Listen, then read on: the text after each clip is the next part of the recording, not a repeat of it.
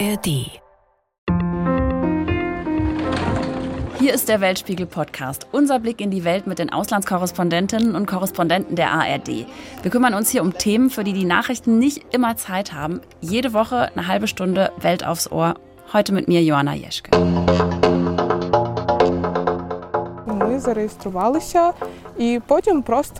Wir haben uns auf Dating-Plattformen registriert und dann einfach Fotos von russischen Jungs in Militäruniform gesucht.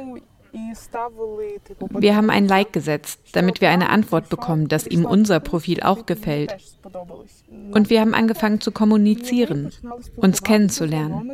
Das klingt erstmal ziemlich harmlos, aber diese Likes und diese Rechtsswipes, die waren nicht zum Flirten, sondern um Krieg zu führen.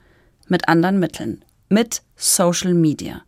Wie das funktioniert, welche Rolle das Internet spielt im russischen Angriffskrieg gegen die Ukraine, darüber sprechen wir in dieser halben Stunde. Wir haben da gerade Katja gehört. Katja ist nicht ihr richtiger Name, aber wir nennen sie so, um sie zu schützen. Sie lebt in der Ukraine. Und als der Krieg ausbrach, da wurde Katja quasi zur Spionin auf Dating-Plattformen. Da hat sie wichtige militärische Geheimnisse des Feindes rausgefunden. Susanne Petersohn, meine ARD-Kollegin in Kiew, hat recherchiert, wie genau Katja das gemacht hat und hat sich mit Katja getroffen. Hi Susanne. Hallo. Was ist denn Katja für eine? Wie tickt die? Wie ist sie drauf? Katja ist jung, also das ist auch aufgefallen, die ist 18 und äh, als der Krieg im letzten Jahr auch zu ihr in den Süden der Ukraine nach Cherson, also in ihre Heimatstadt gekommen ist, wollte sie unbedingt helfen und sie wollte unbedingt sich freiwillig melden, wollte an die Front. Ihre Eltern haben ihr da einen Strich durch die Rechnung gemacht und dann saß sie mit Freundinnen zusammen, hat überlegt, was können wir tun? Und äh, auf YouTube haben sie eine Influencerin gesehen, die sich über russische Soldaten lustig gemacht hat, die einfach ähm, sehr, sehr sensible militärische Informationen im Netz teilen und so auch zu Zielen werden können. Und da haben sich die Mädels quasi überlegt, äh, wir versuchen mal so russische Soldaten zu kontaktieren, vielleicht auf Dating-Plattformen und sie im Netz anzuschreiben und zu gucken, wohin das so führt. Und wie ist sie dann ganz konkret vorgegangen? Was hat sie dann gemacht?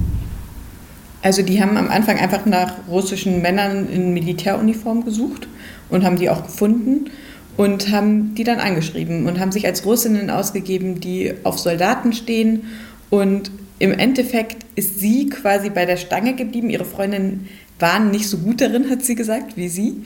Sie hatte schnell raus, welche ähm, Soldaten nützlich sind, hat sie gesagt, und welche nicht. Und hat im Endeffekt weit über 100 russische Soldaten angeschrieben, äh, die halt in ihrem Land sind, die in der Ukraine kämpfen und hat den versucht, sensible Informationen rauszulocken. Und um welche Infos geht es denn da? Also was konnte sie erfahren? Also sie hat äh, tatsächlich äh, Screenshots bekommen, wo ein Soldat so eine rote Linie eingezeichnet hat und gesagt hat, guck mal, hier sind wir gerade, das konnten wir schon einnehmen, das nicht. Ich bin jetzt genau hier, zehn Kilometer von dieser roten Linie entfernt.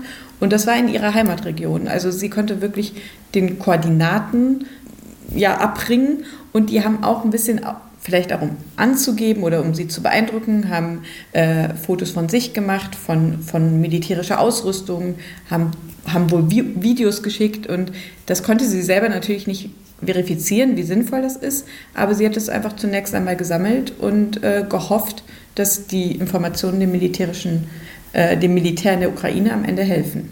Und was hat sie mit den Infos dann gemacht? Also sie hat die gesammelt und dann, was ist dann passiert? Sie wusste zunächst erst mal gar nicht, was sie damit machen soll und ähm, hat aber dann übers Netz eine ukrainische Journalistin gefunden, der sie diese Infos zugeschickt hat. Und über diese Journalistin ist im Endeffekt die Regierung an sie herangetreten in irgendeiner Form. Und daraus ist wohl eine Zusammenarbeit entstanden. Und äh, bis heute gibt sie Informationen weiter, chattet weiter mit russischen Soldaten auf Datingplattformen und äh, lässt sie eben das Militär auswerten.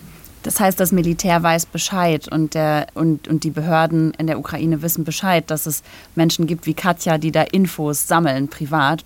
Oder wie ist da die Zusammenarbeit? Das war schwierig für uns zu überprüfen. Also sie hat uns gezeigt, dass es äh, einen Weg gibt, äh, den wir nicht nennen sollen, äh, über die sie diese Daten übermittelt. Und sie hat wohl auch Unterstützung bekommen. Also am Anfang hat sie ihr eigenes Foto verwendet, hat eigene, ihre eigene Stimme für Sprachnachrichten an diese Männer verwendet und hat jetzt Unterstützung bekommen, wie, wie sie andere ähm, ähm, Bilder und andere, eine andere Stimme verwenden kann und wie sie noch geschickter Informationen rauslocken kann. Aber mit wem sie genau da zusammenarbeitet, konnten wir nicht rausfinden. Wir hatten aber Kontakt mit ähm, dem Nachrichtendienst des Verteidigungsministeriums und auch mit dem Ministerium für digitale Transformation. Und beide haben bestätigt, dass es solche Zusammenarbeiten gibt und dass diese Informationen auch durchaus nützlich sind. Was passiert mit den Infos? Also was, äh, wenn Katja jetzt rausfindet, da steht jemand und sagt, hier, wir sind hier gerade an der Frontlinie, die verläuft da und da. Was passiert mit diesen Infos dann letztendlich? Man muss sagen, also was genau mit ihren Daten passiert, das wissen wir nicht. Es gibt Fälle, auch äh, wo der ukrainische Nachrichtendienst eine Influencerin ausgezeichnet hat und sich bei ihr bedankt hat für äh, eine wichtige Info und gesagt, wir haben damit ein russisches militärisches Ziel genau wegen dieser Info eliminieren können. Und wir haben auch im Interview mit Andriy Yusov vom Nachrichtendienst des Verteidigungsministeriums hier in der Ukraine gesprochen und er hat gesagt, ja, diese äh, Infos von Ukrainerinnen und Ukrainern, die zivil sich hinsetzen und Daten sammeln und übermitteln, die führen zu ganz konkreten Angriffen. Also welche einzelnen Infos nützlich sind und welche nicht, das werten die Geheimdienste, das werten die Nachrichtendienste, das werten Ministerien und die Streitkräfte selber aus. Aber äh, dass es zu konkreten Angriffen geführt hat, ist wohl klar. Jetzt stelle ich mir vor, Katja weiß das ja wahrscheinlich, dass sie Infos weitergibt, um ganz konkret dem Feind zu schaden. Spielt da sowas wie schlechtes Gewissen eine Rolle? Hat sie sowas? Also man muss sagen, wir haben sie natürlich danach gefragt und sie ist jung. Ich glaube, dass es daran liegt, es ist im Gegenteil der Fall. Also sie weiß, dass das zu konkreten Schlägen führen kann, militärischen Schlägen, und sie hofft das auch. Also sie hat schon ein Stück weit aus Wut äh, sich auf diesen Plattformen angemeldet und wollte auch vielleicht Rache an den russischen Soldaten, die ihre Heimat verwüsten, die da töten, die ähm, ja, foltern und dieses Land überfallen. Und sie wollte eben unbedingt was tun. Also insofern ist ihr das schon bewusst. Sie hat auch ein bisschen funkelnde Augen bekommen, als wir gesagt haben, glaubst du, dass vielleicht genau deine Info vielleicht auch dazu geführt haben, dass russische Soldaten sterben. Also ihr ist das bewusst und ihr ist das klar. Inwiefern ihr wirklich klar ist, ähm, welche Verantwortung sie damit hat oder nicht hat, das konnte ich nicht rausfinden.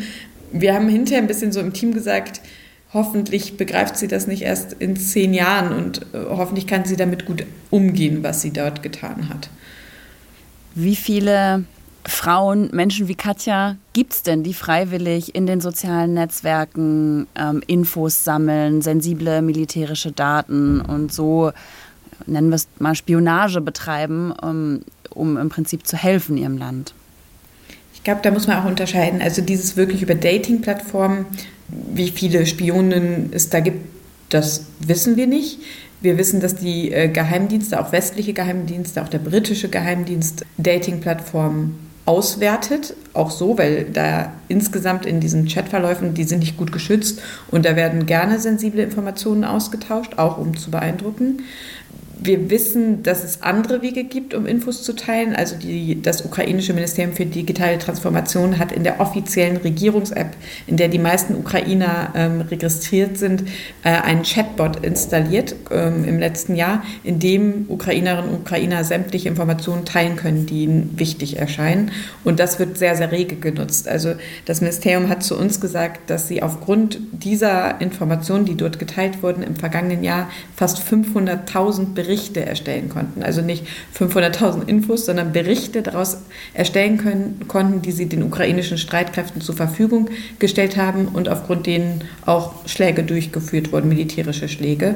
Und sie haben auch gesagt, das scheint wirklich sehr zu helfen, denn ähm, zwischendurch fragt auch, fragen die Streitkräfte auch danach, könntet ihr uns vielleicht Informationen zu dieser Stadt in einem Bericht zusammenstellen. Und dann machen die das eben aus diesen Hinweisen der Zivilisten und geben das an die, an die ukrainischen Streitkräfte weiter.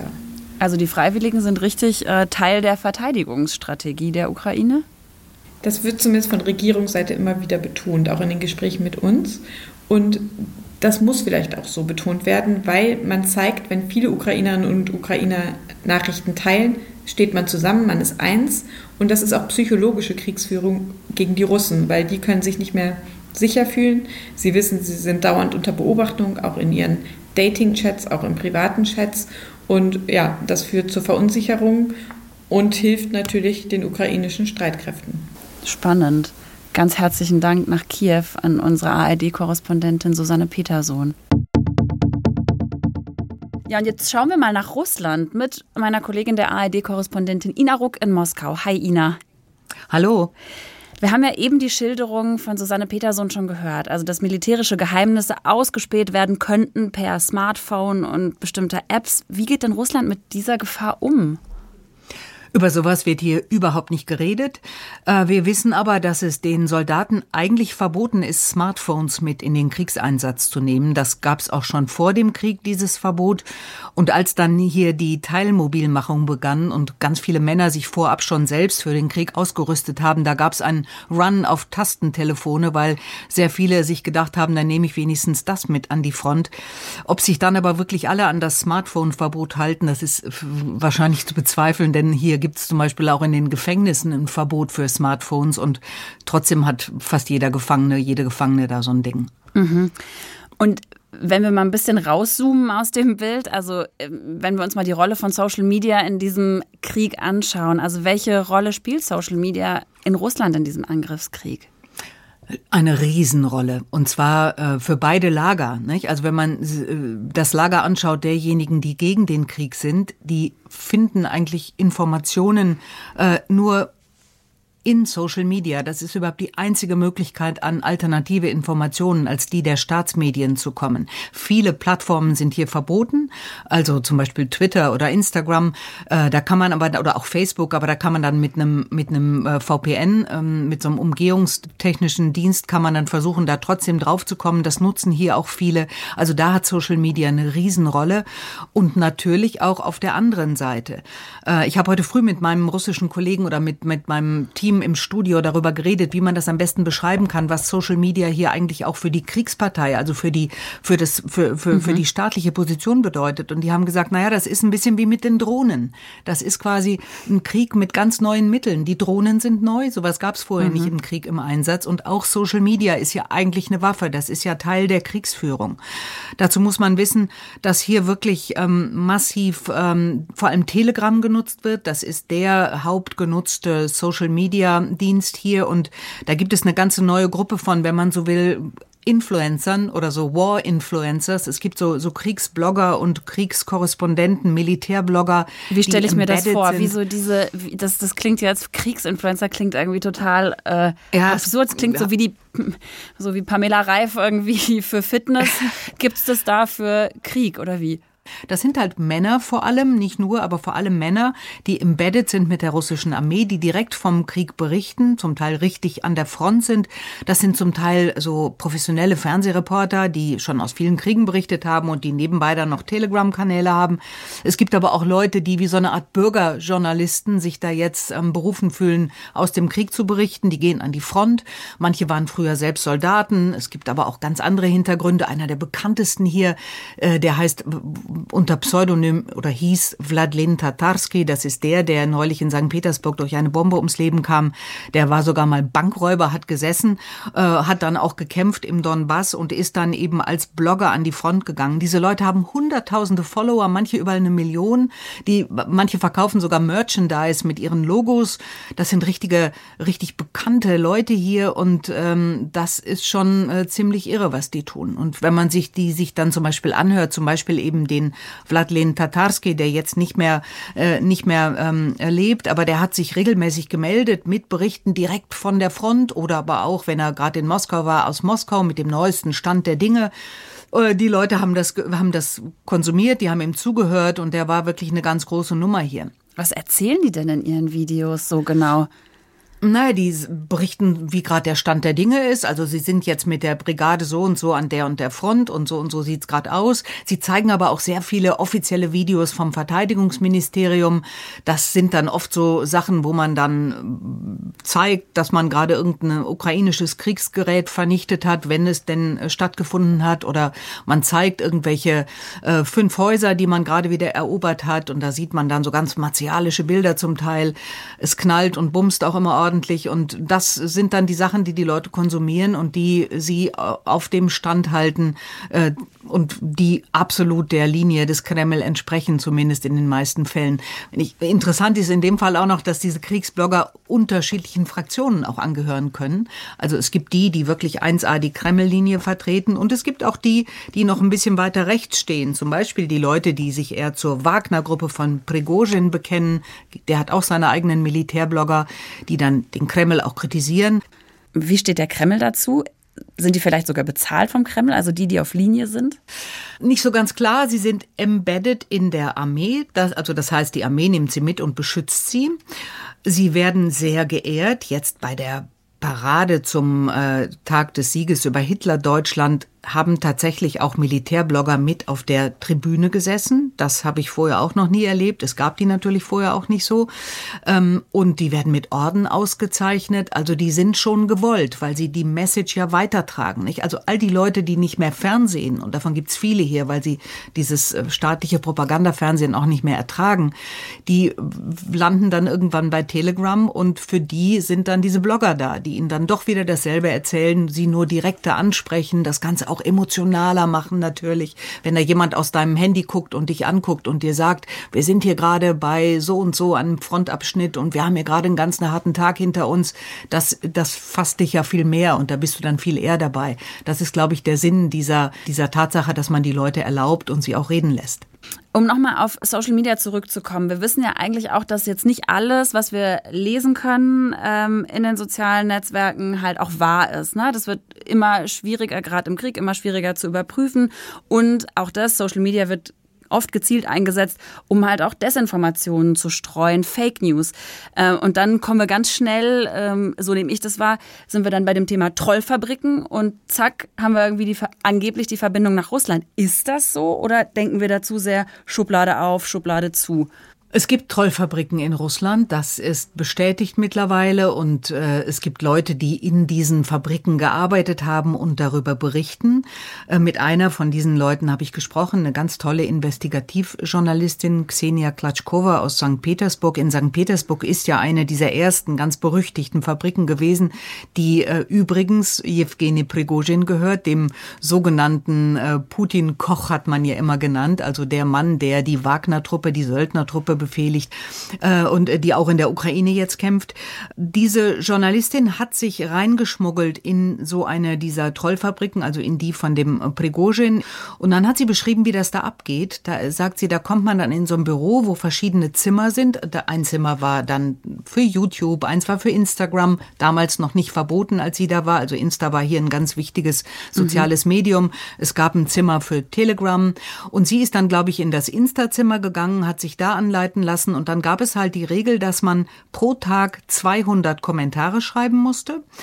Äh, man bekam nee. vorgegeben, was man schreiben soll. Also es wurde dann immer, es wurde, es gab so einen Menschen in jedem dieser Räume, der gesagt hat, heute machen wir das Thema so und so.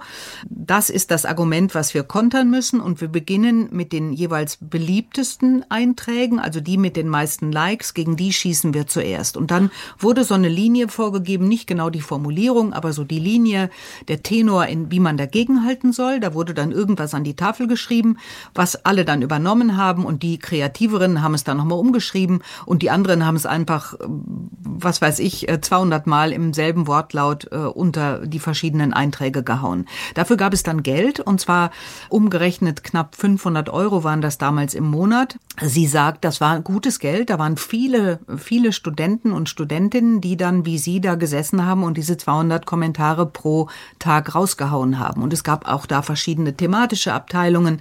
Sie war halt ähm, beschäftigt mit der Ukraine. Damals wurde der Einmarsch offenbar schon vorbereitet. Wo und wie wie viele es äh, dieser Trollfabriken es jetzt in Russland gibt, weiß ich nicht, aber es gibt mehrere dieser Augenzeugenberichte und mit einer von denen habe ich eben gesprochen und sie hat mir auch Fotos gezeigt, wie das da aussah. Also schon sehr beeindruckend. Ja, nimm uns noch mal ein bisschen mit. Wie sieht denn das da aus? Ich fand es jetzt gerade schon spannend. Hier ist das Zimmer Instagram, hier ist das Zimmer Facebook, genau. hier ist das Zimmer äh, TikTok. Ich weiß nicht. Ähm, also das ist das eine riesige cool Fabrikhalle aus. oder in, in ihrem Fall war das so ein, so ein ähm, sie glaubte noch nicht vor langer Zeit bezogenes Gebäude und sie sagt, da waren halt lange Flure mit diesen Zimmern, in, überall hing das große Z an der Wand, also das war zu Beginn des Einmarschs. Das Z war schon geplant und das war ansonsten, hat sie gesagt, wie bei so Bildern, die man aus so Google Headquarters kennt. Es waren so bunte Sitzsäcke, auf denen die Leute dann saßen. Und sie sagt, die Leute, die da mit ihr gearbeitet haben, sie hat mit denen gar nicht groß geredet, sie hatte den Eindruck, die meisten machen das wirklich für die Kohle, fürs Geld weil Studenten und weil 500 Euro im Monat ist echt ordentlich Geld hier. Äh, wir haben am Anfang gesprochen über die Rolle von Social Media im Krieg. Du hast jetzt gerade gesagt, da gibt es äh, Fabriken, da sitzen Leute, die äh, Kommentare schreiben in Social Media, orchestriert. Also welchen Einfluss hat das denn auf diesen Konflikt und wie wichtig ist es denn als Tool, halt diese Trollfabriken in, äh, als Mittel der Kriegsführung? Ich glaube, dass das ein sehr wichtiges Mittel ist, sowohl nach innen als nach außen, denn auch hier im Land gibt es Zweifler, auch wenn man die nicht so genau quantifizieren kann und nicht genau weiß, wo sitzen die und wie viele sind das. Aber da immer wieder die Message rauszuhauen, ist, glaube ich, wichtig. Und auch gerade unter Zweifler-Posts, die es ja auch manchmal gibt, da sofort zu kontern. Und dann hat es natürlich eine wichtige Rolle nach außen. Die ganzen russischsprachigen im Ausland, auch russischsprachige in der Ukraine, werden ja wahrscheinlich dadurch erreicht, die man immer wieder von der angeblichen Richtigkeit des russischen Tuns überzeugen will. Und man darf nicht vergessen, es wird ja in diesen Trollfabriken, das hat man von, von, von vieler Seite gehört, von Menschen, die dort gearbeitet haben, auch in Fremdsprachen gearbeitet. Man sieht das ja manchmal selbst, ne, wenn man da in irgendeinem total schlechten grammatischen, mhm. grammatikalisch schlechten Deutsch da irgendeine, so irgend so einen Schwachsinn liest. Das äh, ist dann mit Sicherheit irgendeine Trollfabrik, wo jemand mit, mit zwei Semestern Deutsch schon ähm, anheuert und Kommentare schreibt. Also es, es wird in Fremdsprachen auch ähm, agiert und auch da wird versucht, natürlich Einfluss zu nehmen auf Öffentlichkeit in anderen Ländern. Deutschland scheint da ganz eine ganz wichtige Rolle auch zu spielen. Also das ist ein wahnsinns wichtiges Instrument in diesem Krieg. Ob es wirklich dann am Ende so effektiv ist, muss sich zeigen, aber es wird genutzt. Vielen Dank, Ina Ruck, nach Moskau für diese echt spannenden Schilderungen. Gerne und viele Grüße aus Moskau. Wird dieser Krieg also am Ende im Netz entschieden? Geht es darum, wer die besseren Skills hat, wer das Internet besser als Waffe nutzen kann? Darüber spreche ich jetzt mit Matthias Schulze. Er ist Experte für Cybersicherheitspolitik bei der Stiftung Wissenschaft und Politik. Hallo. Hallo, guten Tag. Ist das jetzt, was wir da ähm, erleben, also der Einsatz des Internets als Kriegswaffe, ist das eine neue Dimension, die sich in diesem Krieg auftut, Herr Schulze? Eigentlich, wenn man es streng genommen betrachtet, nicht. Denn in den meisten Kriegen ist das Ziel ja, den Widerstandswillen des Gegners zu brechen. Ja, und insofern versuchen Staaten seit eh und je, also mindestens seit dem Ersten Weltkrieg, die gegnerische Moral und äh, psychische Verfasstheit zu beeinflussen, zum Beispiel mit Propaganda und Informationsoperationen und früher eben über Flugblätter und sowas, aber heute eben auch über das Internet und Social Media. Welche Rolle hat denn, wenn wir uns Social Media nochmal ganz konkret angucken, jetzt in dem Krieg gegen die Ukraine? Ähm, na, beide Parteien, sowohl Russland und die Ukraine, benutzen das zu eigenen Zielen und zu verschiedenen Zwecken. Die Ukraine hat mindestens zwei Ziele, bestimmt auch noch mehr. Das eine ist natürlich, die eigene Bevölkerung bei der Stange zu halten, den Widerstandswillen aufrechtzuerhalten. Und das zweite ist, internationale Hilfe zu generieren, also in etwa in Form von humanitären äh, Support, mhm. aber auch in Form von Waffenlieferungen, ne, Artillerie, Panzer mhm. und so weiter. Also das heißt, das, was sich im Netz abspielt, hat eine konkrete Auswirkung auf das, was man dann in der, ich sage jetzt mal, realen Welt ähm, erleben kann. Ja, in gewisser Weise schon. Ähm, die Ukraine ist zum Beispiel ziemlich gut da drin, die politische Kommunikation, die strategische Kommunikation über Social Media zu machen. Also die, äh, ein schönes Beispiel ist Zelenskys Ansprache über Instagram direkt aus der Innenstadt Kiew ähm, am Tag der Invasion. Einfach zu, um zu kommunizieren, wir sind noch hier, wir leisten Widerstand. Und das war eine enorm ähm, schlagkräftige Botschaft, die sozusagen gezeigt hat, die überlegene russische Angriffsmacht äh, hat da noch nichts erreicht. Ja, es hat Millionen von Klicks generiert auf Instagram und so weiter. Ähm, das Zweite, was die Ukrainer sehr gut machen in Social Media, ist, sich über die Russen lustig zu machen. Ne? Also es gibt humorige TikTok-Videos und Instagram-Videos, es gibt Memes in sozialen Netzwerken, wie äh, so Daten sich ergeben beispielsweise, wie Traktoren Panzer abschleppen und so weiter. Und die sind sehr gut darin, die internationale Informationssphäre mit diesen Botschaften zu beeinflussen, um eben internationalen Support zu generieren. Wer ist denn da besser aufgestellt? Welche Seite, welche Kriegspartei? Na, die haben unterschiedliche Ziele. Russland versucht, die Informationskontrolle eher nach innen, also im Inland aufrechtzuerhalten. Da sind sie auch sehr gut da drin. Ja? Internationale Diskurse, westliche Botschaften kommen durch das Internetkontroll- und Filterregime des russischen Staates nicht so gut durch. Das heißt, es ist viel leichter, da die eigenen Narrative und Botschaften gegenüber der eigenen Bevölkerung durchzubringen, anstatt dass wir zum Beispiel auf die russische Bevölkerung mit unseren Diskursen und Narrativen einwirken. Aber Russland versucht natürlich auch nach außen zu kommunizieren, um zum Beispiel auch ähm, westlichen Support zu diskreditieren beispielsweise. Das betrifft dann aber nicht so sehr West- und Mitteleuropa, sondern eher so die, die Staaten, die so irgendwo dazwischen sind, die nicht so ganz auf, auf einer Konfliktseite stehen, ne, wie zum Beispiel in Afrika mhm. oder ähm, aber auch in, in China beispielsweise.